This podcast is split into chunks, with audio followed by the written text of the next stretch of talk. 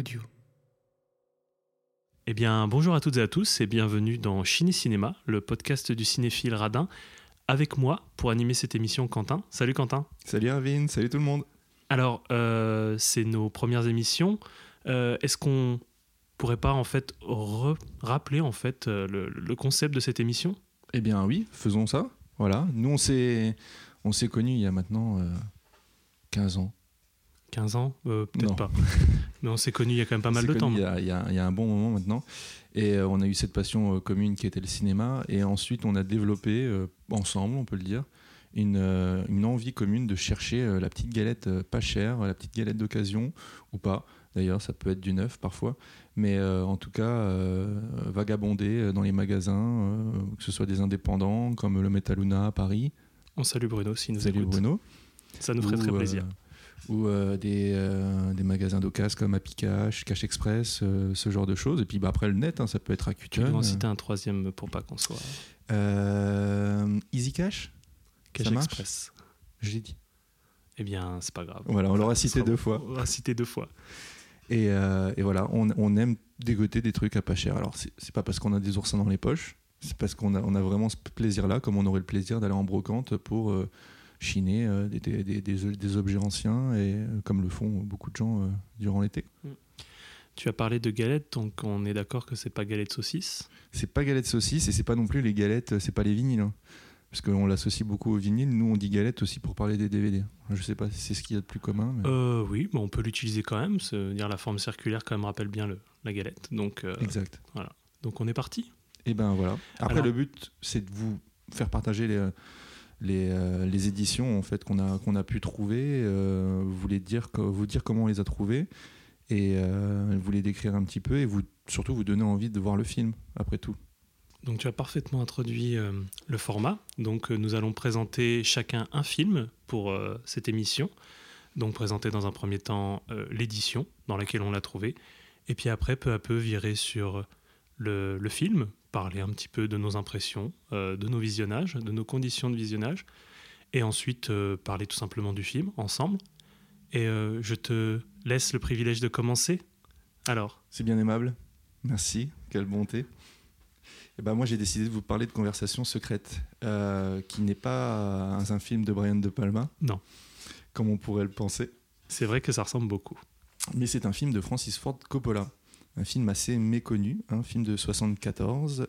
Et ce qu'il faut savoir, avant toute chose, c'est que c'est le film préféré de sa film. Enfin, c'est son film préféré de sa filmo. On pourrait penser à Apocalypse Now ou, un, des, euh, un des volets du parrain, mais non, non, c'est celui-ci.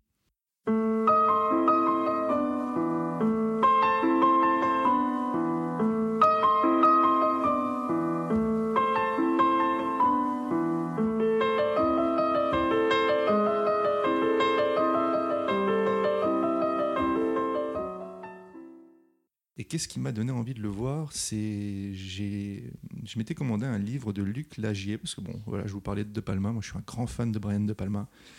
Et euh, ce livre-là intitulé Les milieux de Brian De Palma que j'ai dans la collection Auteurs des cahiers du cinéma, euh, il va euh, Luc Lagier va parler de ce film, va parler de Conversation secrète en le regroupant avec deux autres films donc Blowout parce que c'est un bouquin sur Brian De Palma mais surtout Blow Up d'Antonioni, euh, qui est l'origine en fait euh, de ces, de ces deux films-là. Les Conversations secrètes et Blow Out vont découler directement de Blow Up. Alors, Blow Up, je le tiens pas dans mon cœur. Et c'est dommage. Oui, je sais que toi tu aimes beaucoup. Je Et sais je pas si tu, tu veux en dire un mot peut-être? Euh, quelques mots peut-être rapides sur euh, Blow Up. Je veux dire, la, la première fois que je l'ai vu, je pense que je l'avais vu beaucoup trop jeune parce que je suis passé totalement à côté et même je, je le détestais. Et euh, je suis revenu en fait à, à Blow Up il y a quelques années, je pense, un an et demi, deux ans, où euh, j'ai voulu lui redonner une chance parce que c'est vrai qu'en en fait on était un peu dans cette, euh, à l'époque avec Quentin, on était un peu dans cette redécouverte de cette variation, de ces variations multiples de, de Blow Up. Donc voilà, on, on avait été voir euh, Blowout à la Cinémathèque ensemble. si je me rappelle. bien. Euh, et on avait euh, Cinémathèque française. Et donc on, on avait vu aussi les fri euh, de- Deep Red. Oh là, je... c'était comment? Les frissons de les l'angoisse. frissons de l'angoisse, voilà.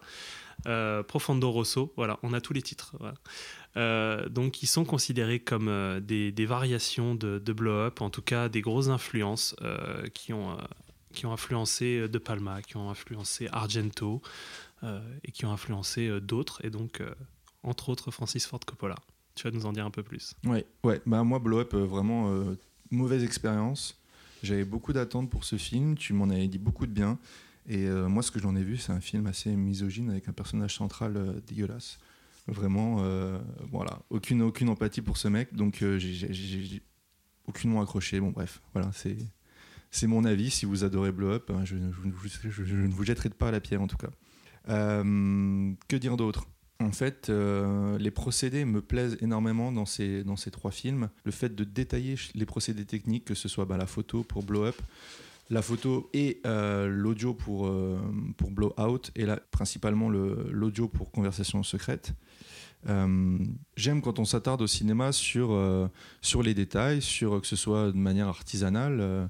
vous, vous, le vous, le comprendrez tout au long de ces, ces podcasts. Et j'ai aussi découvert assez récemment Rusty James, Rumblefish en anglais, qui était un film assez surprenant en fait dans la, pour moi dans la carrière de Coppola parce qu'au final Coppola moi je l'associais euh, à des grands films, hein, euh, la trilogie du parrain, Apocalypse Now et à pas grand chose d'autre si ce n'est euh, les derniers films de sa carrière. Oui donc Tétro, L'homme sans âge, Twixt. Twixt ouais Twixt qui pour moi est une grande purge mais en voyant Twixt, en voyant Rusty James j'ai compris ce qu'était Twixt en fait il y a, des similitudes euh, notamment dans le côté onirique. Et, euh, et voilà, Rusty James, au niveau de la photo, au niveau de la direction d'acteur, bien que ce soit un peu surjoué, mais c'est un, un, surjeu qui, évolue. J'ai découvert un Coppola un petit peu plus intimiste qui m'a qui m'a fortement touché. Et voilà, c'est ce qui m'a donné également envie de voir Conversation secrète. Alors, quelle édition j'ai trouvé et, euh, et, où? C'est une édition en fait pâtée, c'est un coffret, trois films inédits. Alors, donc Conversation secrète, The Outsiders et Coup de cœur. Et euh, c'est 6 euh, DVD parce que chaque DVD contient, enfin chaque boîtier contient 2 DVD. Le film plus euh, pas mal de bonus pour, chaque, pour chacun de ces films. Et je l'ai trouvé sur Vinted. Parce que sachez qu'il y a quand même pas mal de films sur Vinted. Les gens en vendent beaucoup. Effectivement, et à très bas prix. Donc, ce qui peut satisfaire tout le monde. Et parfois négociable. Et parfois tout à fait négociable. Voilà. Et donc le coffret était en au départ à 15 euros sous blister et je l'ai eu à 10 euros. Bah, très bien, franchement, super, super affaire. Voilà. Donc c'est une production euh, américaine Zootrop euh, qui est la boîte de prod, en tout cas qui était la boîte de production de, de Coppola et George Lucas. Mais il y a également la Directors Company dans laquelle Coppola a également sébi aux côtés de William Friedkin que j'apprécie beaucoup. Ah là là, ça touche au cœur là. Ah tout oui, tu vois, tout ça, c'est et Peter, Bogdanovich pour The Last Picture Show, voilà, la dernière séance. Que tu avais adoré aussi. que j'avais adoré, qu'on avait pu voir ensemble. il y a également la Paramount qui produit ce film. Alors, c'est, ça serait a priori une conversation sur la surveillance avec Irving Kirchner, qui est le réalisateur de l'Empire contre-attaque, mais c'est, marrant parce que avant de. Pour moi, George Lucas était quand même derrière euh, tous ces films-là.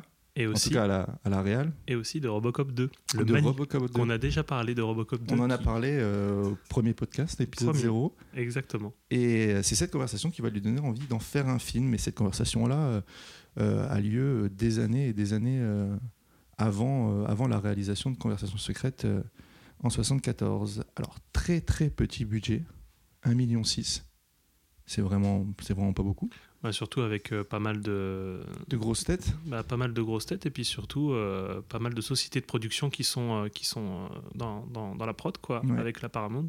Et il récoltera 4,5 millions dans le monde entier. Belle affaire, au final.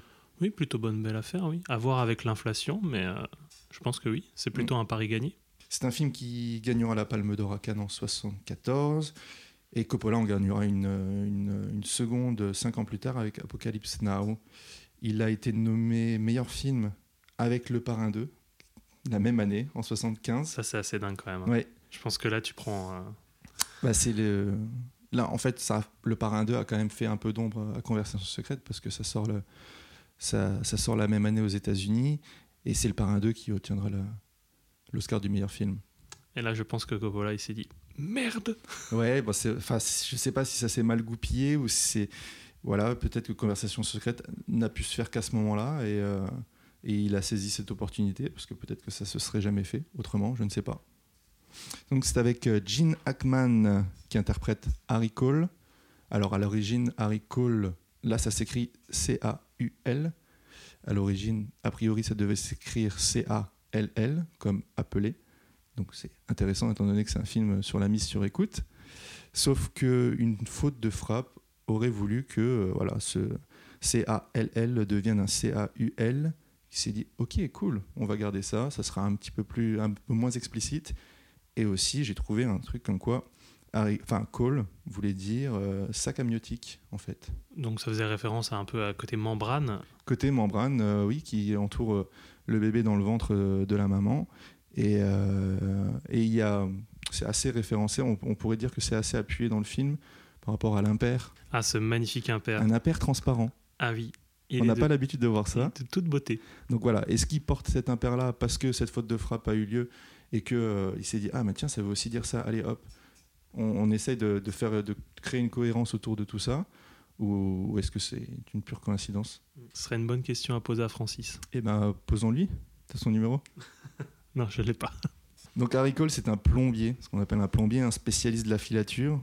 C'est vraiment une pointure dans son domaine, ça fait 20 ans qu'il exerce et euh, il est très très réputé. Donc dès qu'il y a du gros taf, eh ben, c'est à lui qu'on le, c'est à lui qu'on le confie, malgré le fait que ce soit un, homme solitaire et il a besoin de s'associer à d'autres gens pour, euh, pour travailler. Et euh, un de ses partenaires, et, ça sera Stan, qui est joué par le très bon et regretté John Cazale. Ah là là, qu'est-ce qu'il est bon cet il acteur. Est, ouais, il est très, il est très bon. Alors par contre, il a une filmo très très réduite. Ah bah il a une filmo réduite, mais que des chefs-d'œuvre. C'est bien. Hein, c'est euh, donc je crois qu'il est décédé d'un cancer des os. Il était marié à Meryl Streep. C'est ça, exactement, ouais. il y avait une anecdote par rapport à The Deer Hunter, c'est euh, Voyage au bout de l'enfer. En fait, euh, il voulait absolument Meryl Streep dans ce film, et, et, en fait, elle, elle a dit OK, mais vous faites jouer John Cazale. Sauf que sachant qu'il était malade pour des questions d'assurance, etc., ils ont, ils ont, ils voulaient pas le prendre. Sauf qu'elle a vraiment imposé sur son tournage et ça aurait été le dernier. D'accord. Voilà. Donc pour celles et ceux qui voient pas à quoi ressemble John euh, c'est euh, Fredo. Si vous connaissez Le Parrain, c'est celui qui joue Fredo dans, dans, Le Parrain. Donc pas beaucoup de films, mais un immense, immense acteur. Parti trop tôt, à mon sens. Donc de quoi parle Conversation secrète?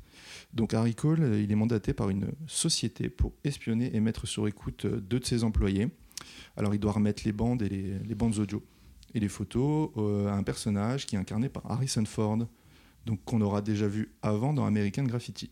Oui, effectivement, oui. C'est des tout petits rôles qu'il a au début. C'est vrai, ouais. Pour ensuite euh, exploser avec Star Wars. Voilà. Sauf que euh, Harry, lui, en écoutant à plusieurs reprises les bandes, parce que bon, voilà, lui, son, boulot, c'est quand même de faire enfin, de produire quelque chose de, de, qualité. Donc, euh, l'idée, c'est de, de, faire ressortir euh, un maximum de choses de ces bandes audio. Donc, en les réécoutant, les réécoutant, les réécoutant, il va comprendre que ces deux employés-là sont en danger de mort. Donc, c'est habituellement quelqu'un qui s'implique jamais, en fait, dans d'un point de vue émotionnel en fait dans son travail. Il fait les choses de manière assez robotique. Et sauf que là, et on comprendra plus tard qu'il y avait eu un autre investissement personnel de sa part dans un, dans un autre de ses, de boulots, euh, il va pas se contenter de faire ce qu'on lui demande. Il va aller un petit peu plus loin là-dedans et euh, il, va, il va rentrer dans une sorte de paranoïa. Alors, est-ce la paranoïa? Est-ce la vérité? Donc voilà, tout, tout le film va reposer là-dessus et il va décider d'enquêter seul euh, sur cette affaire, euh, lâché euh, par ses amis, enfin en tout cas ses collègues, parce qu'il n'a pas réellement d'amis. Donc le film se tourne en plein scandale du Watergate, ce qui va donner un peu plus d'écho à l'histoire. Effectivement. alors peut-être que tu vas le soulever, mais c'est vrai qu'on va dire que c'est une heureuse chance pour le film, dans le sens où le Watergate n'est pas à l'initiation du film. Voilà, c'est ça. Ouais oui, il décide pas de faire un film là-dessus sur la mise sur écoute à cause du scandale du Watergate, mais c'est une pure coïncidence qui va faire qu'au moment, pendant le tournage en fait, le scandale du Watergate va éclater, un scandale qui poussera Nixon à la, démission de la présidence. Et il n'empêche quand même qu'il y aura une référence euh, dans le film à un moment donné où Harry Cole en fait allume la télé et, voit en fait Nixon et on parle de l'affaire du Watergate. Ouais, et ça serait intéressant de savoir si voilà, est-ce que c'est quelque chose qui a, été tourné ensuite pour être ajouté pour donner un peu plus d'écho? J'ai pas pas trouvé d'infos là-dessus. thriller paranoïaque. Alors, qualifié de thriller paranoïaque, moi j'irais plutôt vers le drame intimiste parce qu'au final on est, on est vraiment concentré sur, euh, plus sur le personnage principal que par euh, l'affaire elle-même. Et Coppola, je cite, alors, voulait que le public en sache plus sur les écoutes, sur la technologie et les professionnels de la surveillance. Au moment clé où l'enregistrement est réalisé, le réalisateur peut suivre l'agent secret ou les sujets. J'ai choisi de suivre l'agent secret. Ça en dit assez long en fait. Hein. Mm. Voilà, on suit l'agent secret, on ne suit pas les sujets. On s'en, on c'est pas qu'on s'en fout, parce que ça nous intéresse quand même un petit peu. Faut voilà, faut, faut nous tenir en haleine. Mais c'est une plongée dans la vie d'Harry Cole, une vie plutôt triste et misérable, malgré le fait que ah oui, là, oui, euh, on est vraiment dans, dans, dans, dans du triste, de la tristesse, là, on est vraiment dans de la solitude extrême.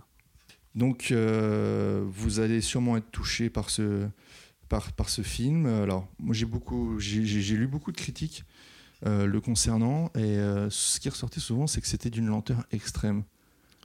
Donc, je sais pas comment toi tu as vécu la chose, mais moi j'aurais, mal vu un, montage avec un rythme effréné sur, ce, sur ce type de film. Et moi je trouve que ce rythme est, bah, parfaitement au final à la thématique, euh, au personnage, et euh, on, on, s'ennuie pas, on s'emmerde pas du tout, une seule seconde. Bah moi, pareil, pas une seconde. Donc voilà. À la photo, c'est euh, Axel Wexler. En fait, à l'origine, c'était lui. Sauf que pour un souci de des divergences artistiques avec, avec Monsieur Coppola, il va finalement être remplacé par Bill Butler, qui a fait Les Dents de la Mer en 75, donc l'année d'après. C'est un film filmé en 35 mm. Hein. Il, y a une, il, y a, il, y a un grain de l'image. Il y a un côté un peu grisâtre, presque ah pellicule abîmée. Alors, je pense, je pense pas que c'est la copie euh, qui est de mauvaise qualité. C'est juste, euh, voilà, on est dans le, on n'est pas dans le documentaire, mais presque. Voilà, on travaille sur, euh, on a travaillé beaucoup sur l'image, bien que ce soit un film basé sur sur, sur l'audio, mais c'est pour pouvoir compléter les deux. Quoi. Ah, on est sur de la nuance de gris, 50 nuances de gris là. Et on se base sur l'impair de, Harry Cole. Voilà, c'est pour faire les balances. Alors ouais, le film, il doit en partie sa réussite à, un montage et un mixage euh, en totale adéquation avec le, sujet traité, hein, comme tu le disais. Et euh, c'est Walter Murch euh, qui s'y est collé, avec la carte blanche de Coppola, parce que Coppola, à la fin du tournage de Conversation secrète, a dû filer sur le tournage du Parrain 2. Donc il a dit, Walter, fais ce que tu veux, je m'en contrefiche, je te fais confiance. Et le mec a fait un travail de dingue, je trouve. Donc euh, voilà, Walter Murch, euh, merci pour, euh, pour ce beau travail. Et Coppola, quand même, il était mais, au sommet, quoi. Le mec, il enchaînait mais chef-d'œuvre sur chef-d'œuvre, quoi. Bah, ce qui allait devenir chef-d'œuvre sur chef-d'œuvre. Oui, il avait l'air d'avoir un calendrier assez. ah oui. Assez serré, quoi. Ah oui. Ah bah juste après, je vais aller tourner un petit truc au Vietnam, ça s'appelle un petit truc intimiste, ça s'appelle Apocalypse Now. Voilà. Ça n'a pas duré très longtemps, juste trois ans. Qu'est-ce que tu as, pensé, euh, qu'est-ce que as pensé de la musique de David Shire? Euh, Ben écoute, euh, parce que je ne savais pas trop quoi dire sur le son. Moi, je ne suis pas un très très grand mélomane. mais oui, on va souligner la musique parce que, en fait, on va peut-être. je peut-être un petit peu te laisser terminer avant de, parler un petit peu de. Moi, je te pose faussement, la question parce que je, je sais que. Ah, tu veux m'interrompre, euh, tu, tu, veux juste euh, que je sois à l'appui. Donc, euh, non, mais en fait, je, sais que tu l'as écouté en boucle comme moi après le visionnage de Conversation secrète. David Shire, c'est quelqu'un qui est plutôt habitué à de la musique orchestrale. Et là, Coppola va lui demander une seule partition de piano. Donc à la base, euh, David Shire, quand on lui dit euh, Ah, bah tiens, euh, Coppola voudrait que tu fasses la musique de son film, il se dit Incroyable, super. Sauf que quand Coppola lui dit Par contre, moi je voudrais juste une partition de piano, là il redescend un petit peu. Il dit Merde. Mais c'est quand même Coppola. S'il me demande ça, c'est qu'il y a une raison. Donc, il va créer une musique au piano très mélancolique. Donc voilà, si vous n'allez pas bien, n'écoutez pas ça tout seul chez vous. Enfin, vous allez vraiment vous morfondre davantage quoi. Mais c'est voilà, ça colle, euh, ça colle à l'image d'Harry Cole. C'est très très très bien exécuté. C'est une musique qui va évoluer tout au long du film, qui va arriver à ce qui s'apparente de la, de, la musique expérimentale à la manière d'un Tangerine Dream, que j'aime beaucoup, un groupe de, de musique électronique euh, allemand qui a fait énormément de BO, dont celle de Sorcerer, qui pour moi reste une très très belle BO. C'est magistral. ouais, de William, enfin, du film de William Friedkin. Donc on y entend certains morceaux de jazz également, comme du Duke Ellington. Et Jen Ackman, dans le film, joue régulièrement du saxophone. Il aura appris à jouer du saxophone, en tout cas quelques riffs, comme il le dit, pour le film. Euh, tout comme il aura appris à crocheter des serrures, euh, à manipuler des bandes, des bandes magnétiques pour pouvoir euh, donner un sentiment de vérité un peu plus prononcé. sur de l'acteur studio à fond de balle. Oui, ouais, c'est vrai. Et il y a des documents très intéressants en fait dans cette édition DVD. Il y a des bonus qui, qui valent vraiment le coup. Il y a notamment un, une, conversation en fait. c'est des années plus tard, c'est Coppola qui, qui interviewe le compositeur, donc David Shire. Euh, c'est un moment euh, intime, très, euh, très, très touchant entre ces deux, ces, deux, ces deux génies qui vont finir par chanter un morceau tous les deux au piano. Voilà, c'est, je trouve que c'est des moments de vie comme ça qui, qui nécessitent d'être vus, en tout cas, pour comprendre un peu l'émotion et le, le, le, plaisir qu'ils ont pu avoir de partager ces moments-là ensemble. C'est, ça un peu l'importance quand même des éditions DVD Blu-ray, c'est d'avoir quand même ces, extras qui, qui, peuvent en fait vraiment appuyer euh, sur, euh, le, film et puis vraiment accompagner un visionnage, euh, ce qui ne sera pas forcément en fait visible sur certaines plateformes sans taper sur les plateformes.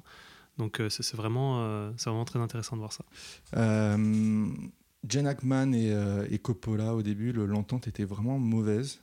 je ne sais pas réellement pourquoi mais il y avait une froideur en fait entre ces deux protagonistes. Ils ont appris euh, à s'apprécier tout au long du tournage. Et, euh, en fait, euh, bah, ça, se ressent. Puis il y a des, dans les bonus, il y a des, du making of où on peut les voir sur, le, sur le plateau vraiment discuter de manière assez profonde en fait du rôle du personnage et, on, remarque davantage l'investissement de Jen Ackman en fait dans, ce rôle qui n'est pas juste là pour faire ce qu'on lui demande, mais qui a vraiment envie de vivre ce que Harry Cole vit au quotidien. Et euh, ça, pareil, c'est important, en fait, je trouve, pour, euh, pour saisir euh, davantage les, les personnages. Est-ce que tu sais si c'était son premier choix, en fait? Tu sais pas? Non, je sais pas du tout. Non. Ouais, ce sera vérifié peut-être effectivement, voir si c'était son premier choix à la base. Mais ben, je veux dire, encore, encore une fois, Paris gagné parce que c'est. Ah, ça fonctionne parfaitement.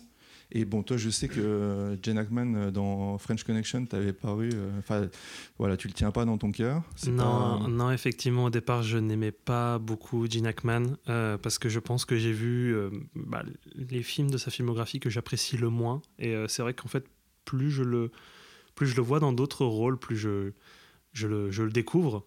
Et il se révèle être un, un excellent acteur.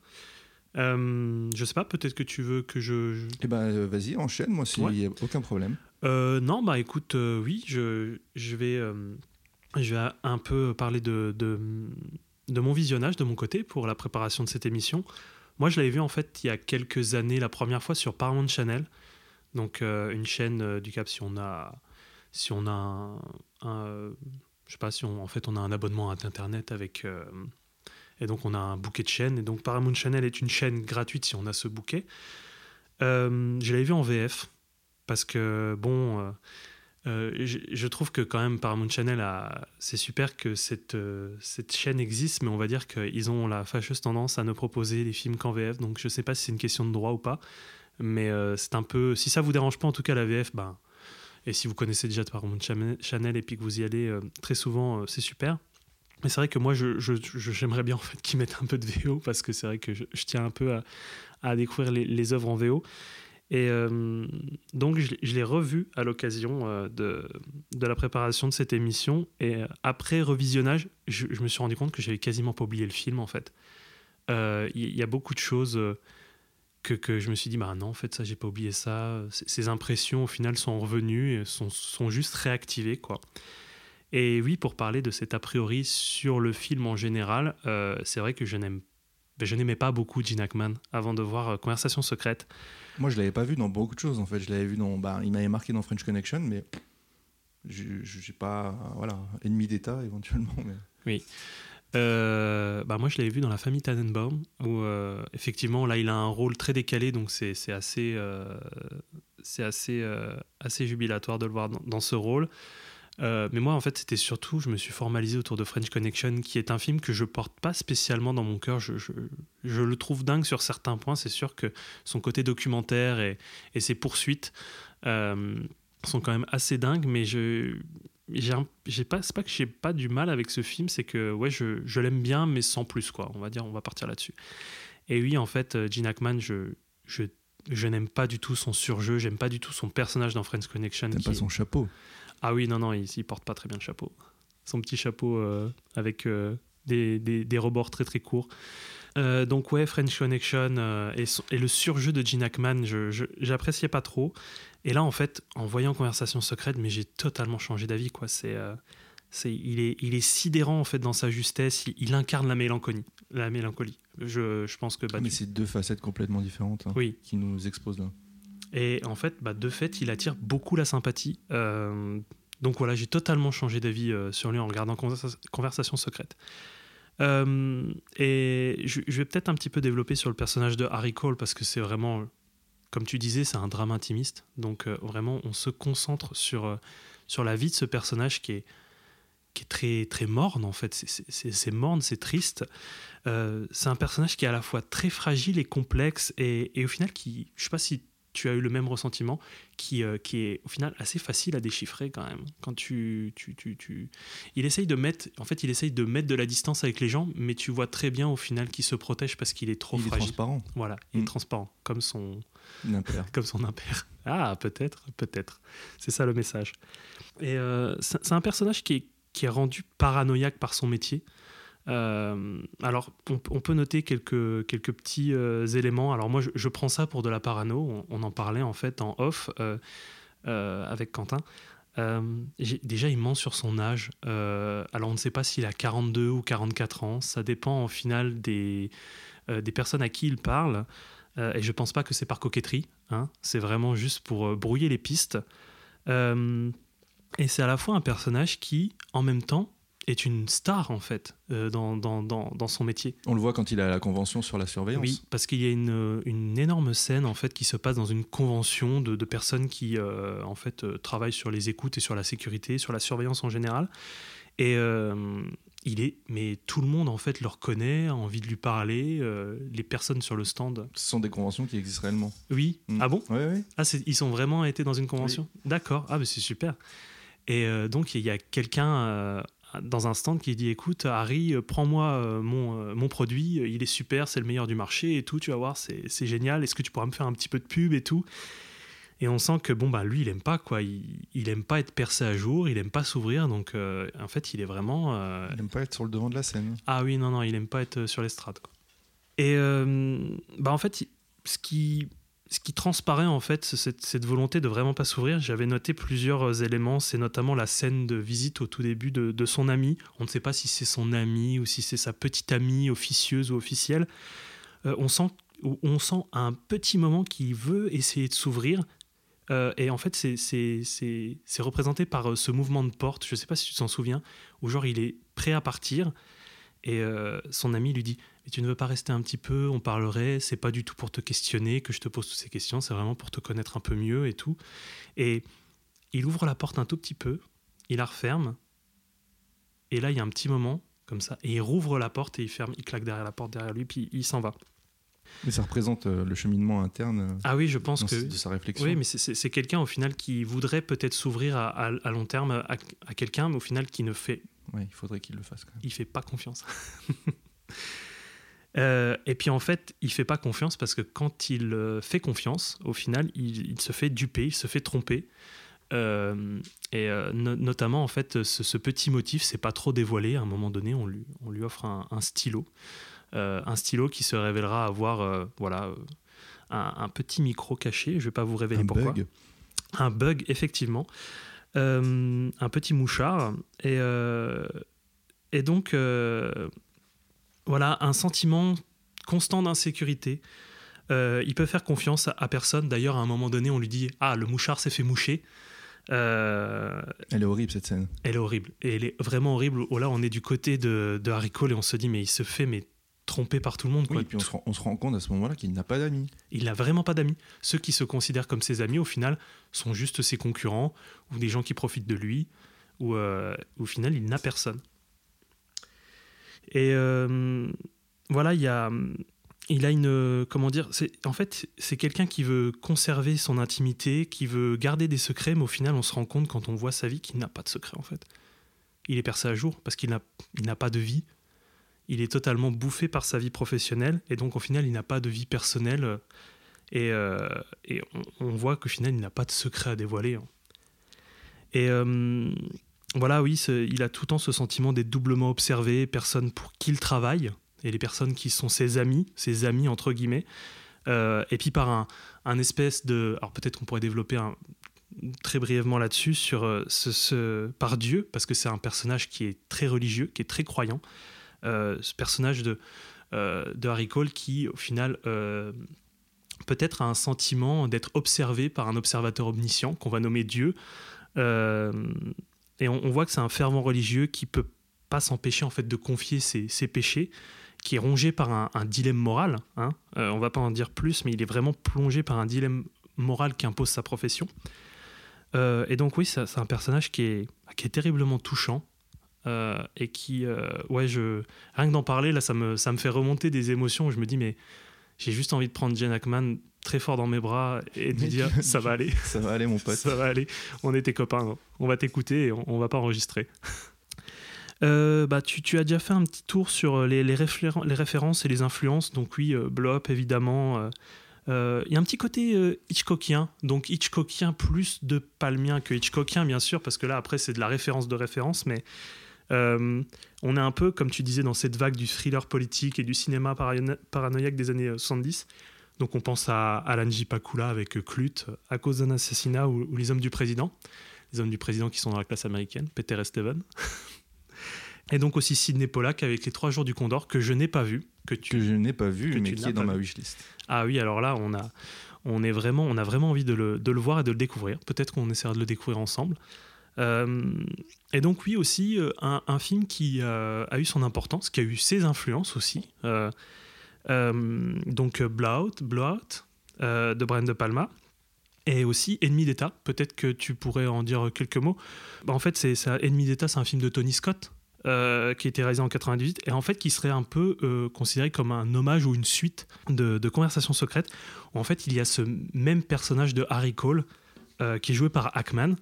Il porte les mêmes lunettes. il y a une photo du tournage de Conversations secrètes qui est dans Enemy Data. J'ai lu cette anecdote, mais j'ai pas un souvenir assez précis d'Enemy hmm. Data pour en parler. Mais moi, tu me fous un film avec Will Smith, c'est bon, je, je, dégage tout de suite. Hein. la salle. Et euh, bah on, parle, on, parle, aussi évidemment, euh, peut-être que c'est une, une, influence plus indirecte, mais on parle aussi de la vie des autres. Le, le film de Florian Henkel von Donnersmarck. Heureusement que je l'ai écrit oh. celui-là parce que parce que c'est compliqué. Euh, peut-être un petit ressenti sur la mise en scène. Moi, pour le coup, tu vas pouvoir peut-être parler de ça avec moi. C'est difficile quand même dans ce film de voir un peu les, motifs d'une mise en scène d'un Pocola, oula, d'un Coppola, pardon. Euh, bah, il est plutôt connu pour ses fresques démesurées, donc on parle du parrain, on parle d'Apocalypse Now. Et son côté un peu baroque, donc euh, bah, Dracula, typiquement, et Twixt, que je ne porte pas du tout dans mon cœur non plus.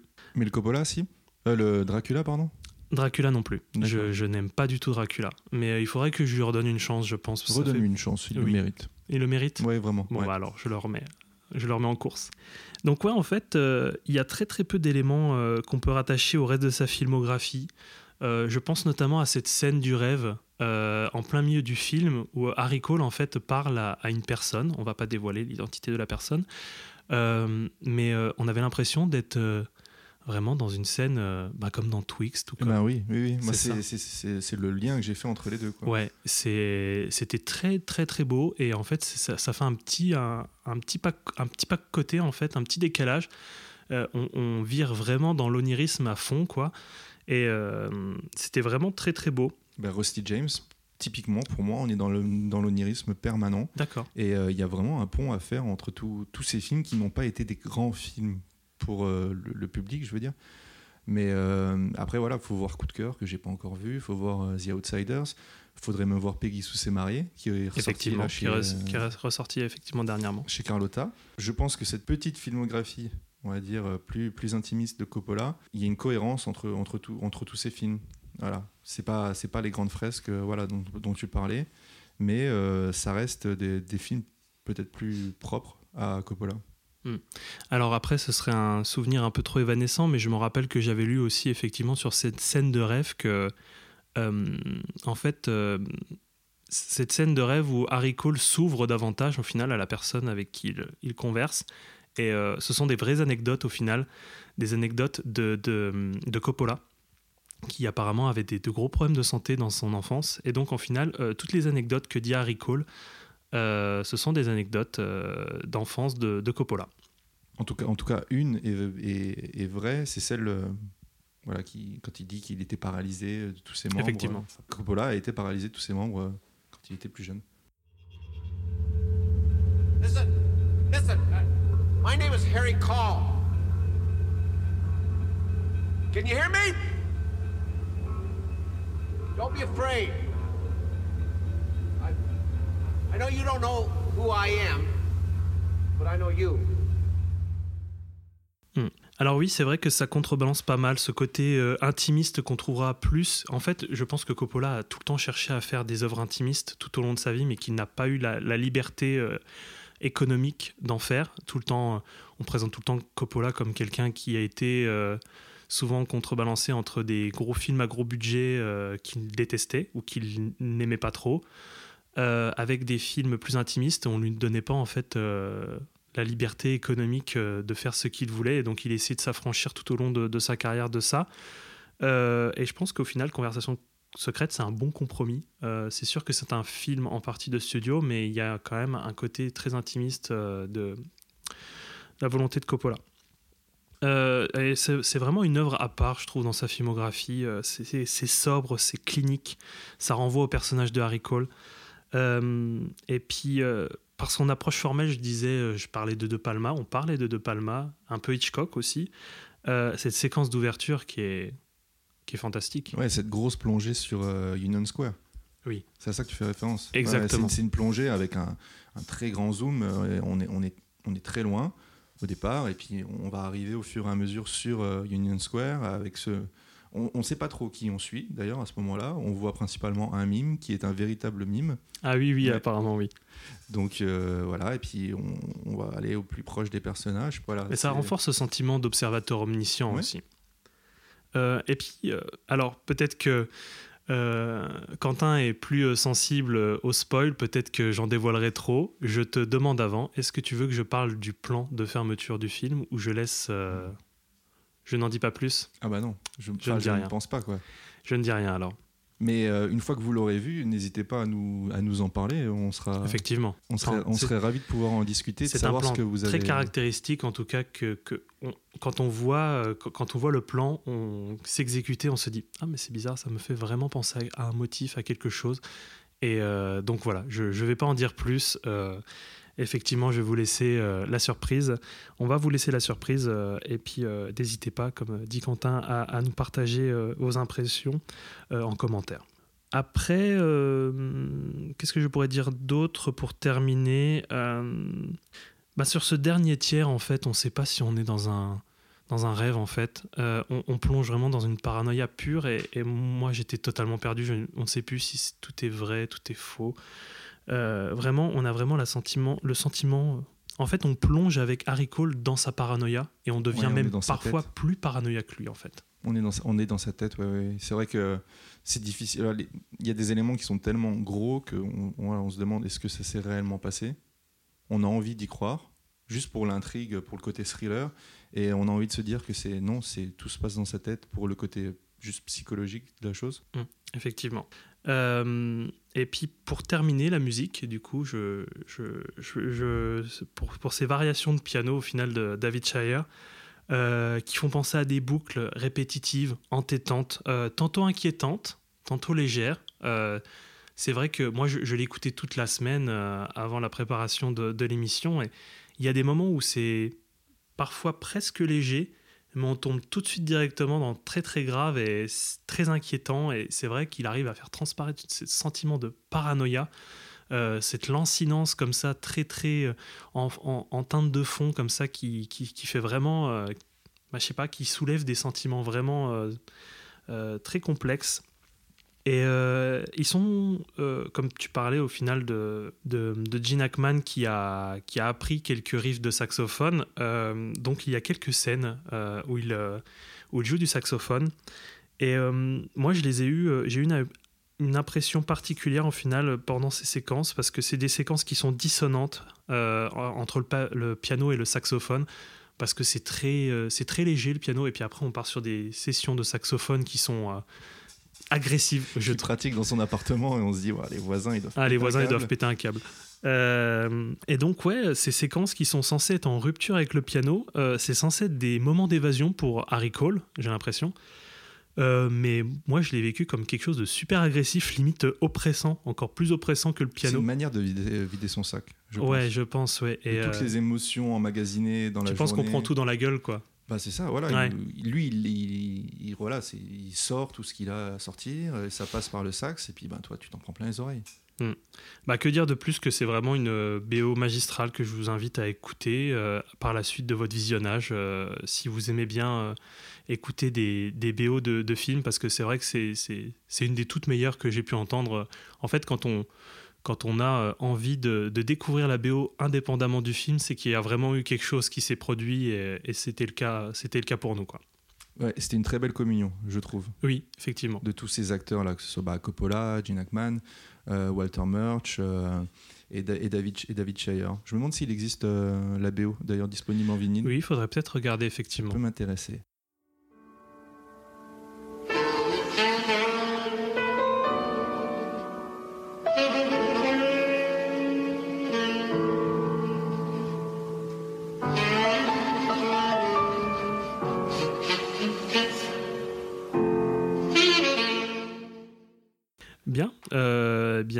Fini avec Conversation secrète. Ouais, je voulais juste raconter un, tout petit truc, une eh petite anecdote que j'ai trouvé, euh, que j'ai trouvé fort, euh, fort sympathique. Voilà, pour, pour expliquer un peu toute cette belle amicalité en fait entre, entre tous ces, tous ces personnages-là, enfin tous ces acteurs. c'est David Shire qui raconte à Coppola dans cette interview, là disponible dans un bonus. Donc voilà, je, je, vous dévoile un peu ce que vous allez pouvoir trouver si vous procurez cette, cette édition. Mais David Shire raconte qu'un soir, après une grosse session de, montage, Coppola leur avait promis de les emmener dans un petit resto italien sympa où il avait l'habitude d'aller. Donc ils y vont euh, tous avec le producteur, le monteur, hein, le, compositeur et, Coppola lui-même.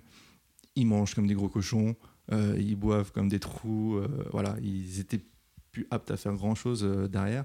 Sauf que l'idée, c'était quand même ensuite d'aller voir ce qu'ils avaient pu travailler la journée. Donc il se pose dans ces grands canapés. Il raconte, voilà, c'est des grands canapés, euh, on peut même pas s'asseoir correctement dedans. On est obligé d'être couché tellement ils sont grands. Et le film débute. Ça y est, hop, ça se passe, c'est terminé. Coppola se lève et puis se tourne vers le producteur et lui demande alors euh, qu'est-ce que tu en as pensé? Le producteur lui dit mais euh, en fait je vais être franc avec toi, Francis. Je me suis endormi au bout de 20 minutes de film. Alors, ok, d'accord, bah, il lui en veut pas, ça arrive. Euh, il se, tourne vers le, le, monteur, euh, Walter Murch, et, et toi alors, qu'est-ce que tu en as pensé? Je suis désolé, Francis, moi aussi je me suis endormi. Bon, ben David, tu as peut-être des choses à dire. Moi aussi, au bout de 20 minutes, je me suis endormi. Mais toi, donne-nous tes impressions, Francis, donne-nous tes impressions. Bah, c'est bah bien, voilà. C'est bien, c'est pas mal. Donne-nous tes impressions, qu'est-ce que, qu'est-ce que toi t'en as pensé? Bah, Pour être franc avec vous, les gars, moi aussi, je me suis endormi au bout de 20 minutes de film. voilà, du c'est fantastique. C'est magnifique. Bon, ça pourrait être nous. Hein, oui. Parce qu'on se fait vieux maintenant et qu'on a l'habitude de dormir assez rapidement. Effectivement. Devant, devant on ces longs métrages.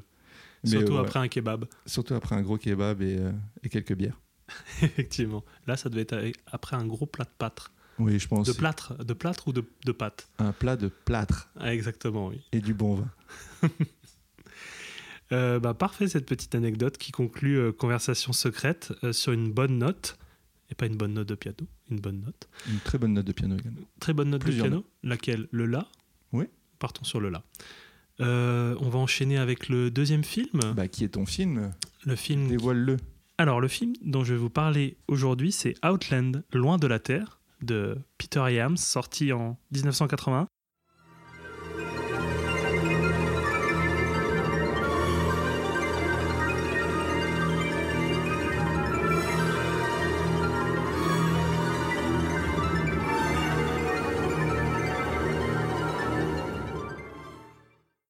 Bah, tout d'abord, euh, comment je me suis procuré euh, Outland et pourquoi j'ai voulu voir Outland. donc, ce qui m'a donné envie de voir Outland, c'était un podcast qui s'appelle le Pifcast, dont nous aimons tout particulièrement avec Quentin le ton et surtout les thématiques. Donc oui, son contenu. Ouais. contenu sur le cinéma de genre. Donc c'est le podcast du Paris International Fantastic Film Festival. Euh, qui se tient à Paris. Et donc, ils avaient parlé de Outland il y a quelque temps dans une de leurs émissions. Et euh, j'espère que nous, on pourra être prescripteurs et vous donner envie, comme eux nous donnent envie parfois de découvrir des films. Et donc, j'ai pendant très longtemps en fait cherché euh, une édition. il faut savoir qu'en fait, j'aime bien, j'ai beaucoup de, films que j'ai envie de découvrir, mais j'aime bien en fait qu'ils viennent à moi, qu'ils viennent un peu en, quelque sorte à moi, que genre je, les trouve euh, au gré de nos pérégrinations, euh, sans forcément euh, les chercher sur des, plateformes de vente dans un premier temps. Tu as ta liste dans ta tête ou sur, sur un morceau de papier, et puis si tu tombes dessus par hasard, tu dis Ah tiens, oui, c'est vrai, je l'avais exactement, noté celui-ci. Exactement. Et donc, c'est ce qui s'est passé pour Outland. donc, je l'ai acheté parce qu'on a dit qu'on venait principalement du Grand Est. Donc, Quentin habite dans le Grand Est. moi, je viens aussi du Grand Est, mais j'habite en région parisienne. Et euh, j'ai pour habitude d'aller souvent sur Paris euh, dénicher des petites trouvailles dans pas mal de boutiques. Et euh, donc, je suis allé avec Quentin. on était fait découvrir ce magasin. On était ensemble pour la découverte de, Outland au Book Off de Faubourg Saint-Antoine. Donc, c'est une chaîne de d'occasion, de, de, vente d'occasion, que ce soit DVD, Blu-ray, jeux vidéo, livres, vinyle, CD. Donc tout un tas de, d'objets euh, de, seconde main. Et donc, je suis tombé sur Outland, qui était euh, au prix quand même assez élevé de 8 euros pour une occasion. J'étais quand même. J'hésitais longuement avant de le prendre. Euh, on va vraiment dire qu'on est des pinces. Hein. je pense aussi. Après, c'est un film qu'on n'a pas l'habitude de, voir dans les bacs. Hein. C'est ça. Donc je me suis dit 8 euros, ça vaut le coup parce que c'est très compliqué à le trouver. Surtout dans l'édition que je vais vous préciser dans un instant. Et en fait, je ne sais pas si tu te souviens, mais on a eu une discussion avec une personne qui était juste à côté de nous, qui a vu que j'ai pris... Euh, de l'eau de là, ouais. non, mais une, tête. Hein. Ah oui, oui, une tête. Franchement, une tronche. Euh, si vous connaissez un petit peu euh, l'univers parisien, vous avez peut-être... l'univers cinéphile parisien, vous avez peut-être déjà connu, rencontré Plastic Man. Euh, c'est une personne qui, euh, fréquente euh, la Cinémathèque française et tout plein de lieux culturels cinématographiques et qui va dénicher des petites perles comme nous dans les boutiques. Et donc je pense que c'était un ami de Plastic Man, parce que vraiment une tronche, vraiment une personne, mais vraiment qui connaît tout sur le bout des doigts. et donc quand il m'a vu prendre Outland, qui m'a tout de suite dit « Ah, c'est un super film, c'est génial, Peter Iams, j'adore ce réalisateur !» Et là il nous sort mais absolument toute sa filmographie de tête. Euh, en nous parlant de, de La Nuit des Juges avec Michael Douglas, euh, qui est sorti en fait juste après Outland en 83. Et euh, le mec commence à nous parler, mais pendant des minutes de ça. Ouais, si t'es pas disposé à avoir une conversation à ce moment-là, ça, peut être très long. Oui, ça peut être très long, mais passionnant quoi, passionnant ce qu'il nous en disait. J'avais un peu peur qu'il nous en dise un peu trop sur certains films, mais ça va, franchement, il, il est resté dans les clous. Et donc cette édition, achetée à 8 euros, euh, qui est une édition Warner. Alors euh, je vais vous parler en fait de termes un peu plus techniques, on va rentrer dans, le vif du sujet des éditions, car euh, en fait il y a plusieurs des éditions françaises qui existent de Outland. Donc moi j'ai une version Keep Case, donc une, une version qui date de 2012. Donc la version Keep Case en fait c'est un boîtier, vous ne faites très certainement pas attention quand vous faites des achats, mais euh, on a parlé euh, déjà euh, d'un coffret en boîtier cartonné. donc le coffret Keep Case, c'est un coffret en boîtier plastique, on peut dire tout ce qu'il y a de plus basique, hein. en tout cas le boîtier le plus commun qu'on peut trouver sur le marché des DVD.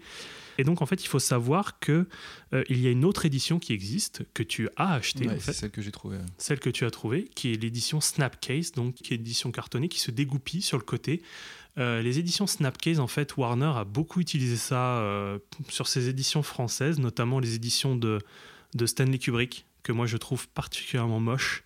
C'est l'édition blanche avec euh, juste l'affiche au milieu et donc le, coffret Snapcase en plus qui est très fragile parce que si on n'en prend pas vraiment soin, ça peut très très vite se détériorer. Donc voilà, je suis très content d'être tombé sur cette, sur cette édition euh, Keep Case qui est somme toute au final très basique. Euh, donc voilà, version originale, sous-titres, VF, avec quelques notes de production. Je peux, je, peux, juste dire un mot? Oui. Le keep case, ça permet aussi de, de, pouvoir changer le boîtier si le boîtier est pété, par exemple. Oui. Si ton, si ton affichette intérieure est intacte et que tu as, as juste envie de changer le boîtier parce que, parce que le CD ne tient plus dedans, ou voilà. Tandis qu'un. Ou quelqu'un te l'a envoyé euh, dans des conditions totalement déplorables et euh, le boîtier. parler de ton histoire Non, non, je ne vais pas l'étaler ici. Mais effectivement, oui, euh, on peut, on peut effectivement remplacer le, le boîtier. Euh, donc voilà, j'étais content de trouver cette édition, mais quand je l'ai découvert, euh, il faut se dire que la copie qui est dedans n'est pas terrible. Euh, elle rend pas honneur au film. Moi, je, je trouve qu'elle rend pas honneur au film. Euh, Est-ce que tu as eu la même en fait euh, C'est la même copie. C'est la même en copie. fait, c'est exactement le même CD qu'on a. D'accord. Ouais. Donc euh, la copie est, pas, est, vraiment pas dingue. Euh, moi j'attends, j'attends vraiment un, un remaster de, de ce film-là pour pouvoir. Euh... Ah mais moi je, je, pense que je saute dessus dès qu'il sort quoi parce que.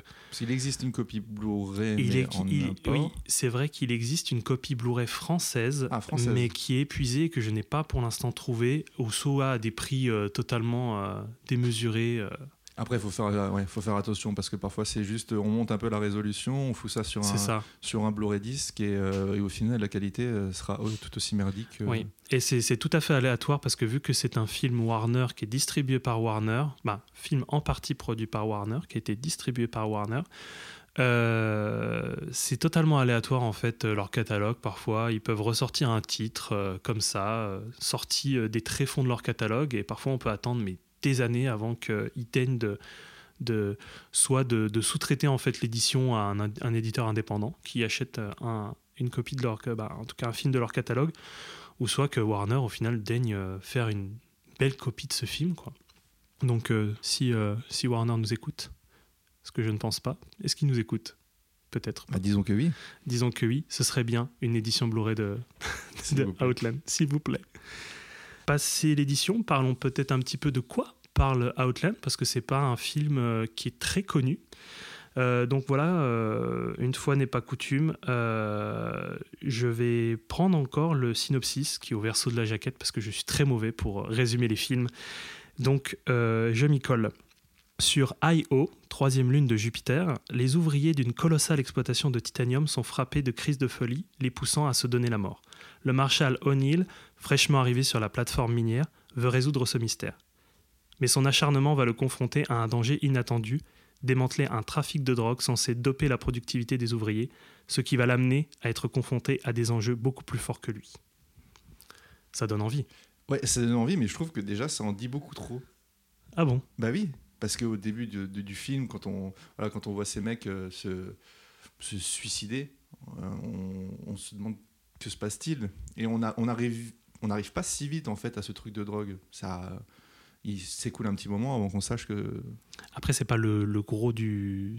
C'est pas, pas, pas l'enjeu principal. C'est pas, l'enjeu principal du film. C'est peut-être pour ça. Mais, euh, mais je trouve que ça en dit un peu trop. Bon, bah écoute. Désolé. J'ai pris que le synopsis de la jaquette. Oui, oui. Euh, Qu'est-ce qu'on pourrait dire déjà à la distribution pour donner un petit peu plus envie? Euh, Bah écoutez, euh, Sean Connery quand même, Sir Sean Connery, euh, qui joue le Marshal O'Neill, William T. O'Neill, qui est tout simplement fantastique dedans. je vais peut-être parler des autres avant de m'épancher un peu plus sur, sur Sean Connery. J'ai un amour immodéré pour, ce, pour cet acteur, immense acteur. J'étais vraiment très triste quand j'ai appris sa disparition, mais vraiment, genre, ça m'a fait vraiment un coup, quoi. Alors que ça faisait plus de 20 ans qu'il était à la retraite et qu'il n'avait plus rien fait, quoi. Mais chaque fois que je le vois dans un film, je me dis, mais bah, je regarde pour lui, quoi. Je regarde pour lui, après je regarde pour le film. C'est pour ça que j'ai regardé Highlander 2. euh, je, je n'aurais pas dû, je n'aurais pas dû. Euh, on retrouve aussi Frances Sternhagen, qui euh, joue euh, le docteur Lazarus. Donc on va expliquer euh, juste après qui est le docteur Lazarus. Et donc également Peter Boyle qui va jouer le on va dire le, le méchant, Le bad guy. le bad guy avec sa grosse casquette qui est plus grosse que sa tête. Euh, pour parler un petit peu de l'équipe du film, donc Peter Hyams, qui est pas un réalisateur qui est très connu, euh, donc qui est réalisateur, scénariste du film. Donc on le connaît pour Capricorn One, qui est pas un film très connu, on en parlera peut-être à la fin. La Nuit des Juges, donc je vous, je, je vous invite à découvrir avec euh, Michael Douglas, et également 2010, l'année du premier contact.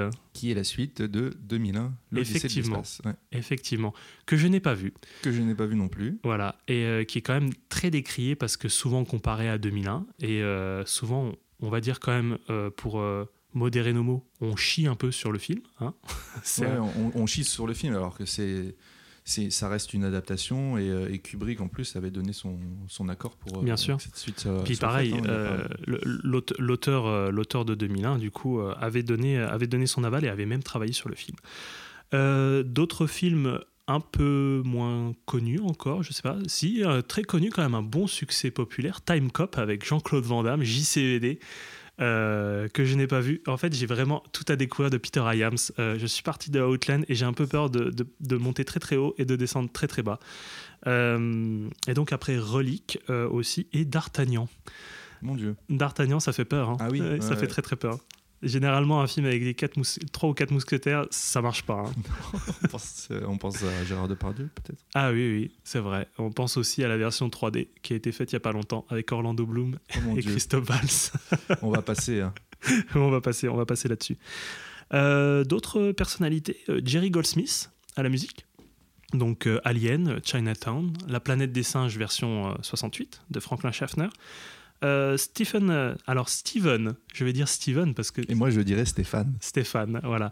Euh, Steven Goldblatt, donc qui a la photographie, donc euh, donc directeur photo des Prédateurs, un film que je, je porte vraiment dans mon cœur. Pareil, c'est toi qui me l'as fait découvrir. Ah mais donc c'est The Hunger en version originale avec David Bowie, Catherine Deneuve et Susan Sand. Pas pas- vraiment pas facile à trouver. hein. Ouais, mais C'est Tony Scott. hein. Ouais, une grosse claque quoi, une grosse grosse claque. Oui, donc c'est de Tony Scott et également Batman Forever et encore une fois un grand chef-d'œuvre, Batman et Robin. avec Arnold Schwarzenegger. Il y a un fossé vraiment. Ouais, il y a un entre fo- les il y y Batman, fo- il y a un fossé, ouais. Batman Forever. Et donc peut-être un personne, une personne moins connue du grand public, euh, John Molo, qui est costumier, chef costumier euh, sur ce film, donc qui a officié sur La Guerre des Étoiles, donc euh, l'Empire contre-attaque, et également sur Alien. Voilà, Intéressant, il y a des, Ah, intéressant, des intéressant. connexions à faire. Oui, effectivement. Alors, ce film, qu'est-ce que je pourrais en dire de Outland? Euh, bah, que, que j'ai adoré. J'ai vraiment surkiffé euh, Outland. Euh, je je m'attendais pas en fait à, à prendre une aussi grosse claque sur ce film. Et euh, ouais, ce serait assez indescriptible de, de- de dire ce que j'ai ressenti. J'ai- je m'attendais pas en fait à un, un film. On, on en avait beaucoup parlé en fait avant euh, avec Quentin, euh, sans, l'avoir vu. Et du coup, je l'avais découvert lors de l'écoute du, Pifcast en question. Et j'ai toujours un peu peur qu'on survende le film avant. Et j'avais un peu peur qu'on me dise, ouais, c'est un film oublié, mais c'est un chef-d'œuvre, tout ça, c'est génial. Et, euh, au final, quand bah, je l'ai vu, j'ai dit, waouh, j'étais un peu sur le cul. Alors, je vais pas non plus galvauder le terme de chef-d'œuvre. C'est pas un chef-d'œuvre, mais c'est un très bon film.